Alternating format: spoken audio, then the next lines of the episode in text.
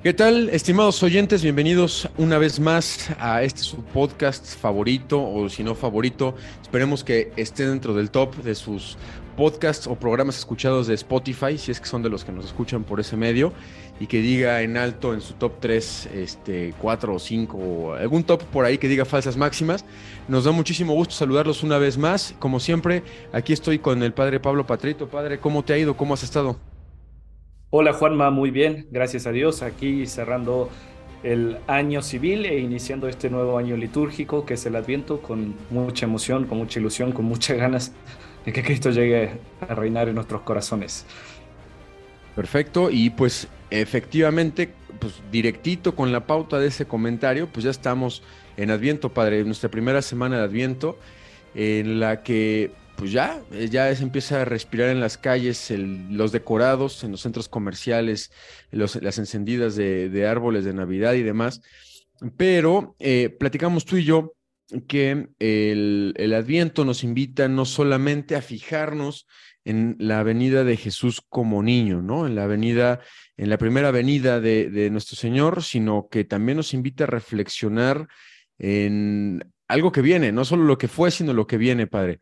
Ahora sí que tú dinos un poquito más, ¿qué es lo que nos, lo que vamos a, ir viviendo este, en el Adviento, ¿no? Que a veces se nos olvida. Muy bien, pues ante nada tenemos que recordar que el Adviento es un tiempo de preparación y eh, porque es un tiempo de preparación, esto se ve reflejado en todo el ámbito litúrgico, ¿no?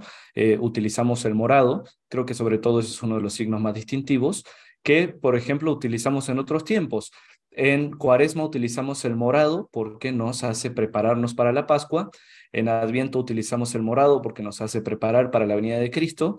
Y en, en una celebración de exequias, en un funeral, también usamos el morado porque es prepararnos para la vida eterna. Entonces el Adviento ante todo es una preparación y una preparación para la venida de Cristo.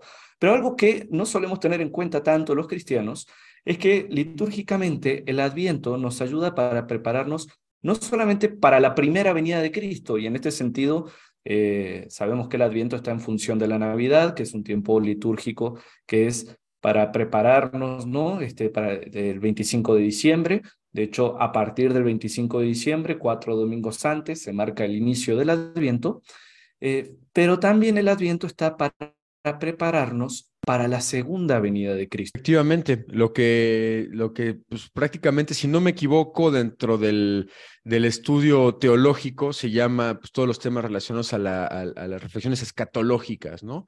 El final de los tiempos. Eh, y, y, es justamente por ello que, de hecho, de hecho son, es la primera mitad, ¿no, padre? Que la iglesia nos, nos acompaña con lecturas no solamente los domingos, sino también entre semana y demás con reflexiones sobre, sobre este tiempo, ¿no? En el que Jesús menciona, pues muchas cosas que a veces nos, nos suenan un poco eh, hasta de miedo, por así decirlo, pero este, que pues para quien esté preparado quizá valga más la pena, el propio Jesús nos dice, pues estén, estar, estar tranquilos y alzar la vista porque viene la, viene la época de nuestra liberación, ¿no? Así es. De hecho, eh, litúrgicamente hablando, desde el primer domingo de Adviento hasta el 16 de diciembre, lo que busca recalcarnos la liturgia es tener presente que Cristo va a volver, tener presente que Cristo va a volver, tener presente que Cristo va a volver.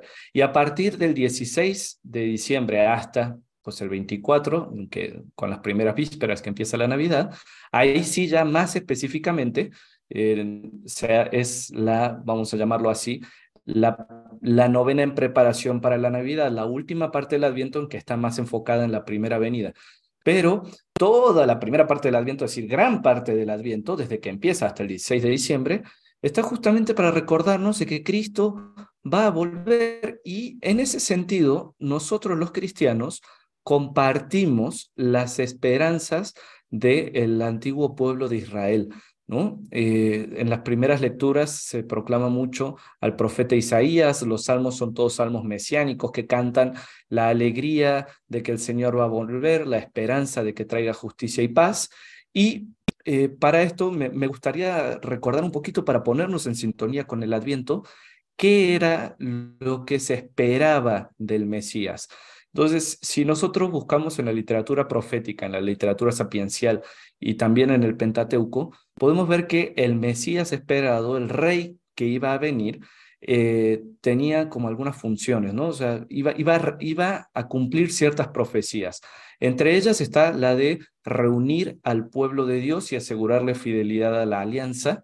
También el de convocar a todas las naciones bajo el conocimiento del verdadero Dios, perdonar este, la iniquidad, olvidar los pecados, eh, otra está a Dios y juzgar a todos con justicia, y también el, el, de extender su reino por todo el mundo y traer la paz al mundo entero. Y sobre todo, una de las características de este Mesías era el de restaurar la paz perdida en todo el cosmos a causa del pecado original y traer eh, un, una, una nueva creación de justicia, de santidad, en donde las lágrimas serían enjugadas y las heridas serían sanadas. Y entonces, en este sentido, nosotros también compartimos con el antiguo pueblo de Israel esta esperanza que, que se reaviva en todo el adviento. Oye, padre, y entonces podríamos incluso decir, se me viene ahorita, no, digo, se me viene a la mente, capaz que escuché en algún otro lado, que, que todo toda la antigua alianza, incluso antes, o sea, toda la, todo el Antiguo Testamento es un adviento, o sea, se puede, se decir, ¿no? Se puede decir que es un adviento de siglos, o no, o me estoy extralimitando aquí. No, absolutamente, es decir, eh, toda la antigua alianza es la promesa de que Dios va a enviar al Mesías al mundo para salvarlo, para redimirlo y para llegar. Todo el Antiguo Testamento es justamente eso, la espera de Cristo, la espera de Cristo como rey, como Mesías que viene a salvar y a ser básicamente el Emanuel, el, el Dios con nosotros. Eh, así que, no, no, efectivamente, nosotros vivimos un adviento corto de cuatro semanas en el sentido litúrgico, pero pues en la historia de la salvación hemos vivido un adviento de, de milenios esperando que Cristo llegara. En este aspecto, pues llama mucho la atención como, bueno, a mí, a mí siempre me han dicho ahorita que, que, mencionas esto que acabas de enlistar de cómo es el rey que se esperaba, que, que esperaba Israel. Eh, me, me, me, gusta, como que me ampliaste un poco la visión, porque yo muchas veces he escuchado, y creo que no es equivocado, ¿eh? pero creo que, creo que ha faltado este, como más eh, profundidad, en que he escuchado muchas prédicas que dice, bueno, los, los judíos, el pueblo de Israel, esperaba a un Mesías que los librara del yugo de, de, pues, del imperio romano, ¿no? Y eso es lo que tenían en mente y eso es lo que esperaban quizá como para el vulgo, ¿no? Pero quizá para los estudiados, ¿no? Para quienes fueran doctores de la ley o quienes fueran, eh, que, sí, que, conocieran la ley, sabrían que este rey tendría muchas más atribuciones y vendría a cubrir muchas más cosas este, dentro de las expectativas. Y, y, y, también hay un tema, no, no sé si, si, si profundizar en esto, padre, pero el tema de cómo, Cristo también es el heredero del trono genuino del rey David, ¿no? Que también creo que eso es algo que, que nosotros ya en una en, cultura cristiana eh, creo que ya no dimensionamos como en todo eso que se esperaba, todo lo que significa el,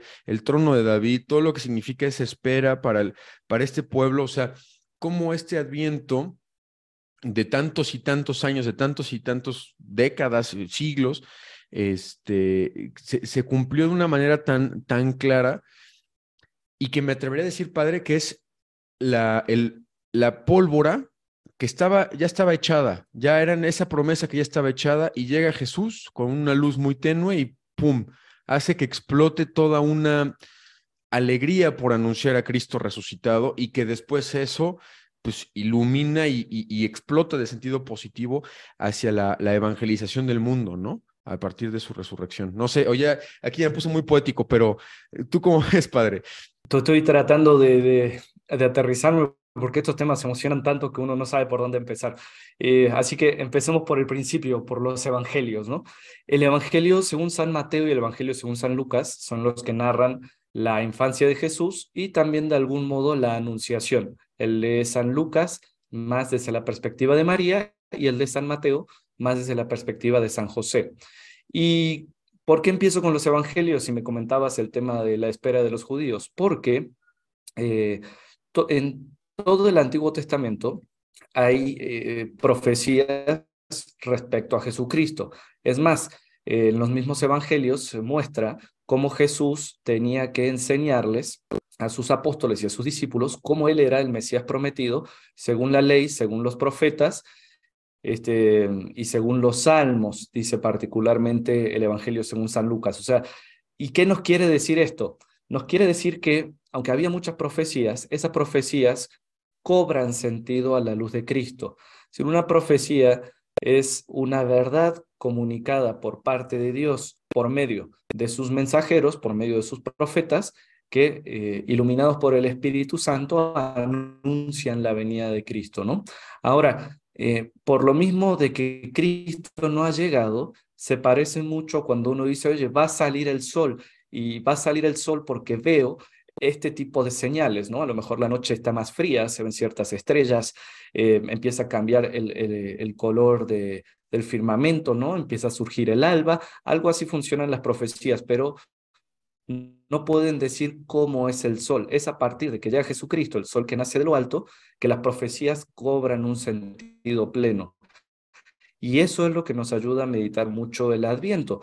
Ahora, eh, ¿por qué mencioné particularmente el Evangelio según San Mateo y el Evangelio según San Lucas? Porque San Mateo retoma particularmente un pasaje de Isaías en el que dice, todo esto sucedió para que se cumpliera lo que el Señor había anunciado por el profeta. La Virgen concebirá y dará a luz un hijo a quien pondrán el nombre de Manuel, que significa, traducido, Dios con nosotros. Eso dice San Mateo retomando las profecías de Isaías.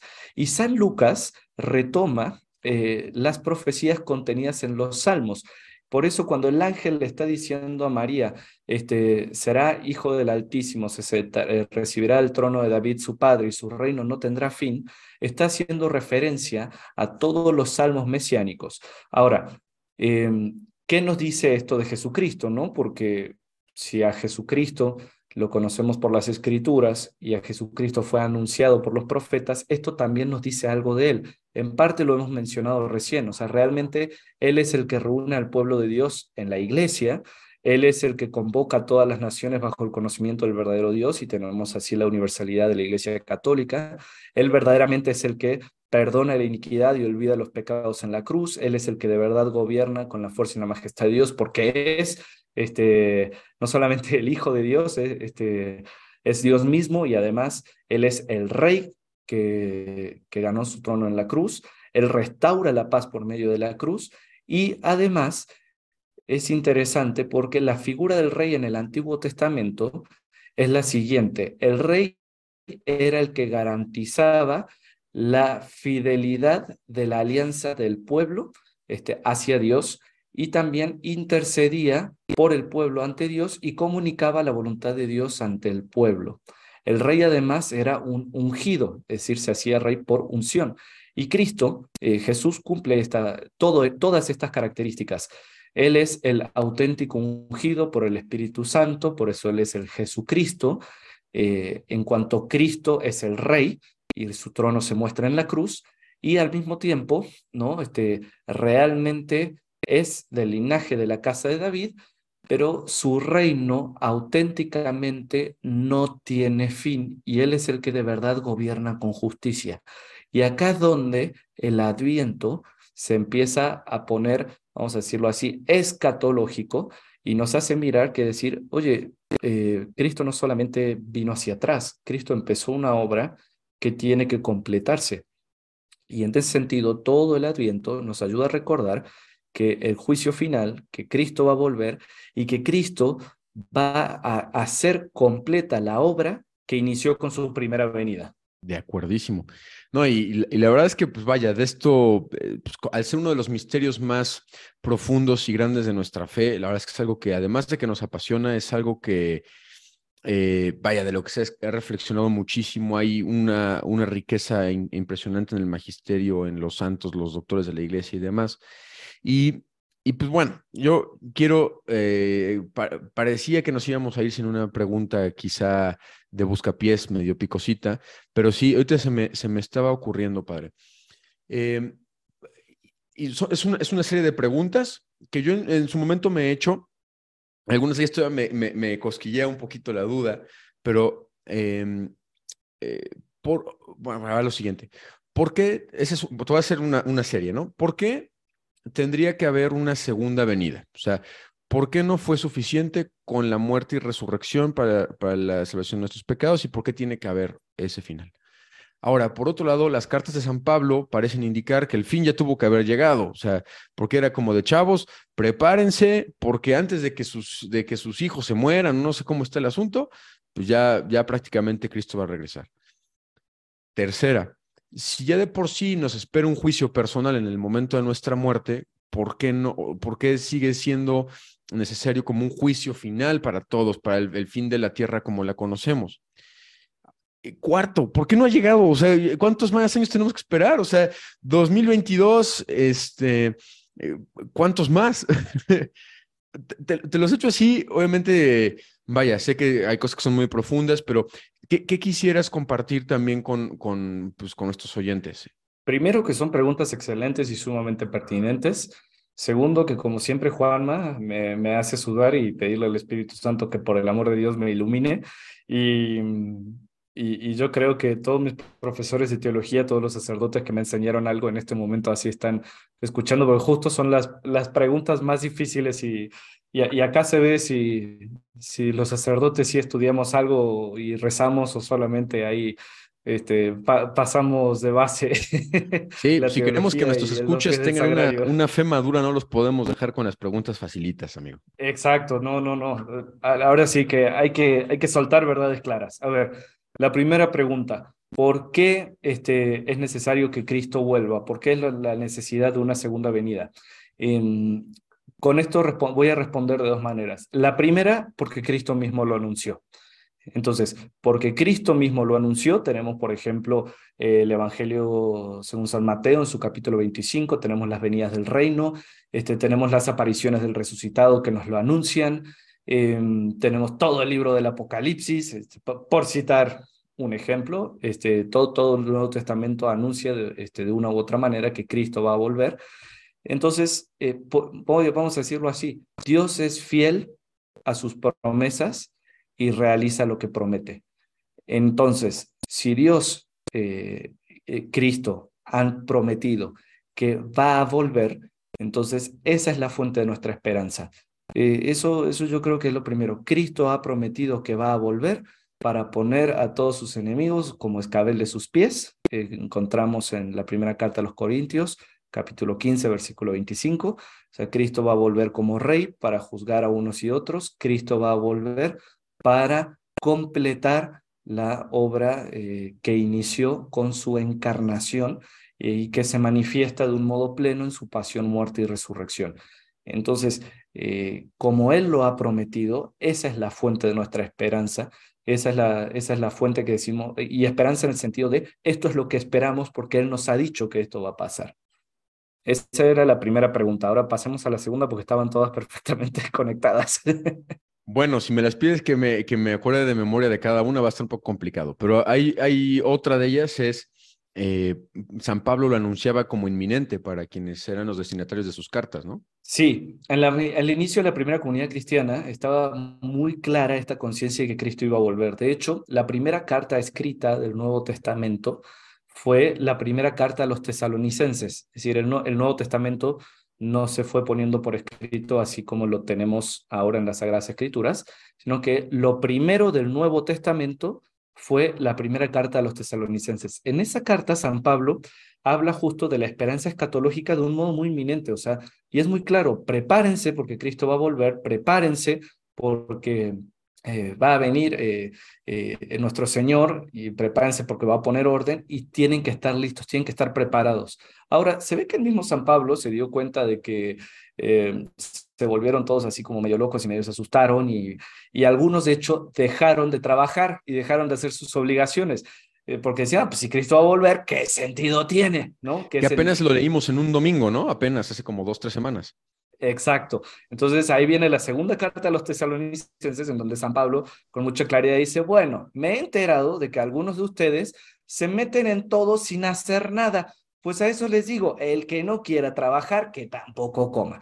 Entonces, como diciendo, a ver, Cristo va a volver, pero no conocemos ni el día ni la hora.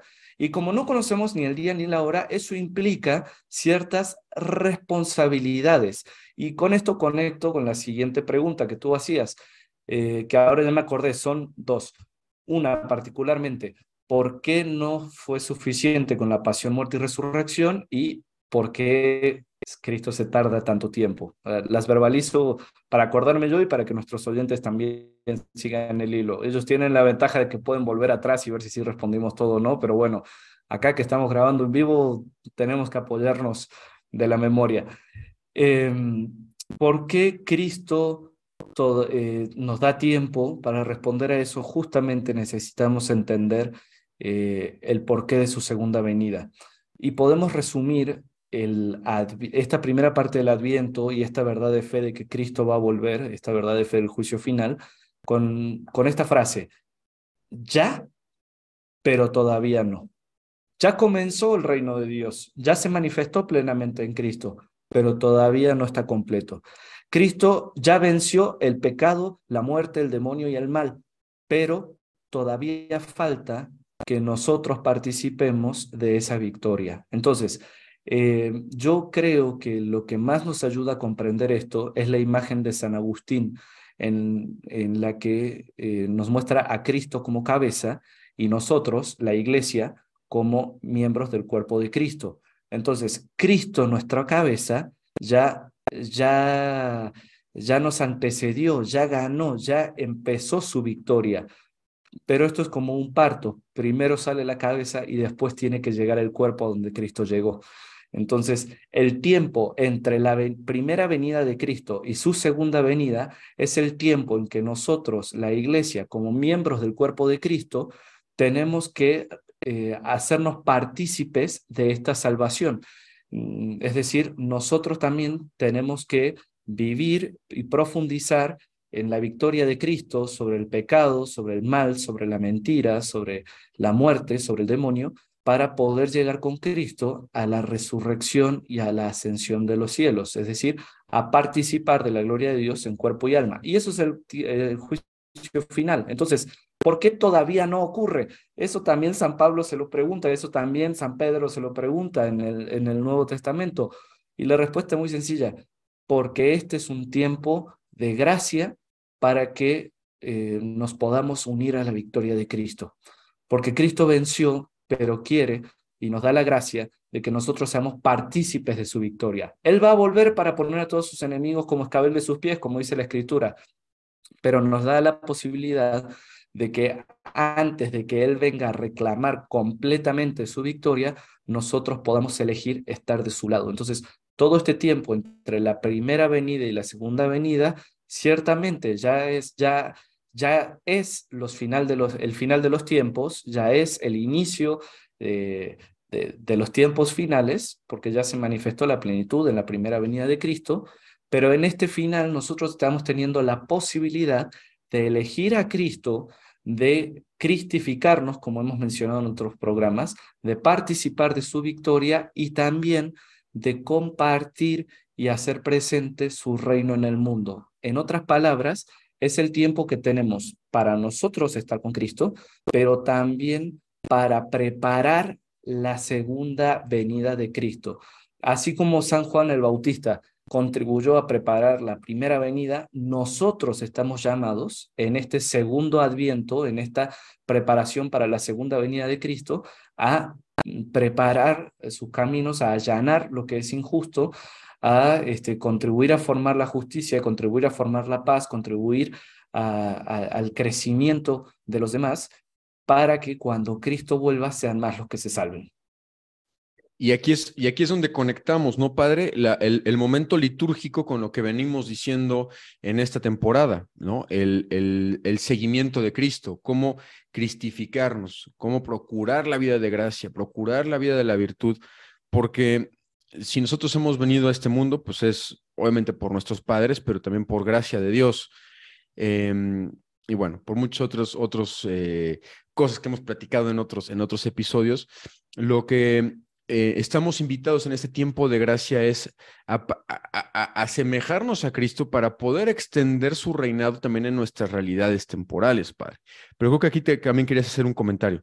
Sí, y justamente se relaciona también en por qué es necesaria una, un, un juicio final eh, y no solamente, por ejemplo, el juicio particular de cuando nosotros llegamos y nos presentamos a Dios. Y esto Te quedaste tiene que picado con las preguntas, padre. Sí, totalmente, porque esto tiene que ver esencialmente con la dimensión social de nuestra fe. Benedicto XVI en la encíclica Spe Salvi hace mucho énfasis en que nuestra fe no es una fe individualista, es una fe que se vive en comunidad y es más, de no ser por la comunidad nunca conoceríamos a Cristo. Cualquier desviación de la fe como algo individualista entre solamente el alma y el Cristo es producto eh, de la modernidad y es producto del individualismo en el cual estamos inmersos en nuestra modernidad y posmodernidad, ¿no? Ahora, la fe cristiana es esencialmente comunitaria y la salvación de Cristo no se vive solamente solos, pero no solamente solos como género humano, solos en cuanto a toda la creación. Cuando decimos que Cristo va a volver para reunir a todo el pueblo, convocar a todas las naciones, perdonar la iniquidad y los pecados, gobernar con la majestad de Dios y juzgar a todos con justicia, estamos hablando de que Dios no solamente le va a hacer justicia a cada alma en particular, sino que va a reordenar, va a sanar y va a curar todas las heridas que surgieron a raíz del pecado original todas las injusticias que hemos cometido en la historia, todo el dolor de la muerte, todo el dolor de la injusticia, em, toda, toda la maldad del pecado necesita ser resarcida, necesita tejida. Y así como vimos que en la cruz de Cristo ni el mal, ni la muerte, ni la injusticia tenían la última palabra, en la segunda venida Jesucristo nos va a demostrar que ni el mal, ni la muerte, ni la injusticia tienen la última palabra en la historia. No es que, ah, ya pasó eso malo, ya quedó así y ya está. No, no, no, no. O sea, no, es como que de ya los malos se convierten y, y, todo queda bien. No, o sea, en la segunda venida, Dios va a meter las manos en la historia y va a arreglar todo lo que nosotros por el desordenamos. O sea, ahí es donde vamos a experimentar de verdad que las lágrimas serán secadas, que los corazones heridos este, serán abrazados, que las heridas serán vendadas, que las injusticias serán corregidas, que se llegará a una auténtica paz, se llegará a una auténtica caridad. Y, y eso solamente lo podemos esperar de Cristo. Nosotros estamos limitados, nosotros somos pobres, nosotros podemos luchar a lo más por nuestra conversión personal y podemos luchar por extender el reino de Cristo en la medida de nuestras posibilidades pero es Cristo el que va a volver a em, recrear el mundo. Y para acá quiero utilizar una imagen del Nuevo Testamento. Em, si con Adán caímos todos y toda la creación se fue al carambas, este, con Cristo, que es el nuevo Adán, así como hay una recreación del ser humano en Cristo, la misma creación va a participar de la salvación de Cristo. Y por la creación hablamos del cosmos en general, pero también de toda la historia del hombre. Todo nuestro ser necesita ser redimido y la esperanza en que Cristo va a volver y va a hacer rectas todas las cosas es lo que nos anima y por eso el adviento también nos recuerda que tenemos que ser responsables ante esa segunda venida, que tenemos que prepararla para poder ser partícipes, para ayudar a Cristo a ser siendo constructores de paz, siendo promotores de justicia, em, pero también nos recuerda que al final toda nuestra vida es un adviento, toda nuestra vida es una espera a encontrarnos con Cristo. Pues qué cosas más, eh, pues qué misterios, ¿no, padre? O sea, creo que nos, nos toca eh, vivir, digamos, la, bendición de creer que la, la, revelación a los profetas del Antiguo Testamento ha llegado a su, cumplimiento con Cristo, pero también nos toca esperar una, profecía nueva, una profecía de, de, del final, una profecía en la que se nos invita a participar con nuestra imitación de Cristo a través de nuestras, sí de nuestras acciones, pero no solamente las acciones son lo que nos salvan, evidentemente, que no sé si ya lo platicamos o lo podremos platicar en otro episodio, em, pero que efectivamente nos toca seguir el camino de Cristo para extender su reinado para que cuando llegue a, a, rendir, a pedirnos que rindamos cuentas podamos decir, este, pues, aquí están los frutos de lo que me diste, ¿no? Un poco como, como la parábola de los talentos, ¿no? O hay muchas parábolas aquí que también nos hablan del, fin de los tiempos, ¿no? Cuando del trigo y la cizaña, o por ejemplo los corderos y los cabritos. Eh, vaya, todo este tipo de, de, imágenes que la, que la iglesia nos va a estar ofreciendo en estos días y que nos, nos lleven a pensar también en cómo estamos viviendo las obras de caridad, ¿no? Por ejemplo, esto es muy, muy claro y, yo con esto quiero, quiero terminar mi participación e, ir cerrando.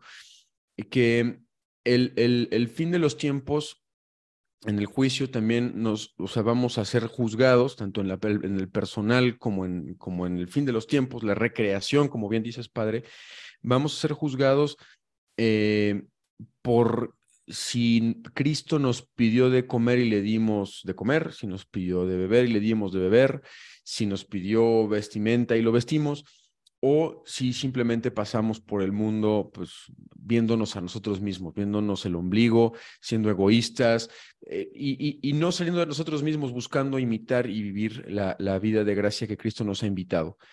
Y pues bueno, Padre, pues eh, también eh, has, compartido ahora un, un, episodio muy, muy rico en cuanto a conocimientos. La verdad es que sí me, me da mucho gusto escuchar todo esto, esto que nos compartes, nos, nos ilumina mucho. Eh, pero seguramente todavía tienes un combo con el cual puedes cerrar para, este, para acabar con este, con este episodio de la mejor manera, padre. Quisiera terminar este episodio, Juanma, retomando algo que tú dijiste, ¿no? O sea, el Adviento nos pone eh, de cara a la responsabilidad de extender el reino de Cristo y hacerlo presente en lo que Él vuelva. Y San Pablo dice que el reino de Cristo no es comida ni bebida, sino justicia, paz y gozo en el Espíritu Santo. ¿Qué significa eso y cómo lo vamos extendiendo? Es algo que vamos a ir viendo en los próximos episodios. Así que en realidad eh, quiero cerrar con un continuará. Y también quiero cerrar haciéndoles a todos una invitación. Recordarán que en el episodio pasado estuvimos comentando lo que está pasando, eh, ocurriendo en la Suprema Corte de Justicia de la Nación Mexicana, que está revisando un recurso de amparo para prohibir los nacimientos públicos, ya hemos compartido el análisis y quiero ahora exhortarlos nuevamente a nuestros oyentes a que participen en el concurso hashtag sí los nacimientos, ya sea compartiendo fotos de su nacimiento en redes sociales, compartiéndonos fotos de nacimientos en espacios públicos, en el concurso de fotografía o enviando un ensayo de por qué la fe tiene un lugar en el espacio público, particularmente los nacimientos. Eh, Creo que hacer esta labor social, cultural y de intervención es también parte del apostolado que nos toca como cristianos en el mundo. Y bueno, aprovechando que es el Adviento, quiero invitar a nuestros oyentes a que se puedan sumar a esta campaña, se puedan sumar a esta manifestación pública de nuestra fe y puedan ofrecer también esto como un modo de preparación para la venida del Rey que ya se acerca. Genial, padre. Pues hashtag los Nacimientos. También si ya nos siguen en nuestras redes sociales, que nos encuentran en todos lados como falsas máximas. Eh, también ahí pueden estar viendo lo que estamos publicando, algunos, algunos mensajes y pues lo que vamos a estar recopilando, recuperando de lo que nos envíen. Entonces, pues no, no se olviden de seguirnos, compártanos si salimos en su Spotify, compartan el, episodio con más personas. Acuérdense que también estamos en YouTube, estamos en Spotify y nos, pueden ver, eh, leer y demás en, Facebook, en Twitter y todo. Entonces, compártanos si les gusta nuestro, eh, nuestro podcast, nuestro programa, el trabajo de falsas máximas, pues a extenderlo. También les vamos a agradecer. Y pues con eso nos despedimos. Hasta el próximo episodio. Nos estamos viendo. Muchas gracias y hasta la próxima.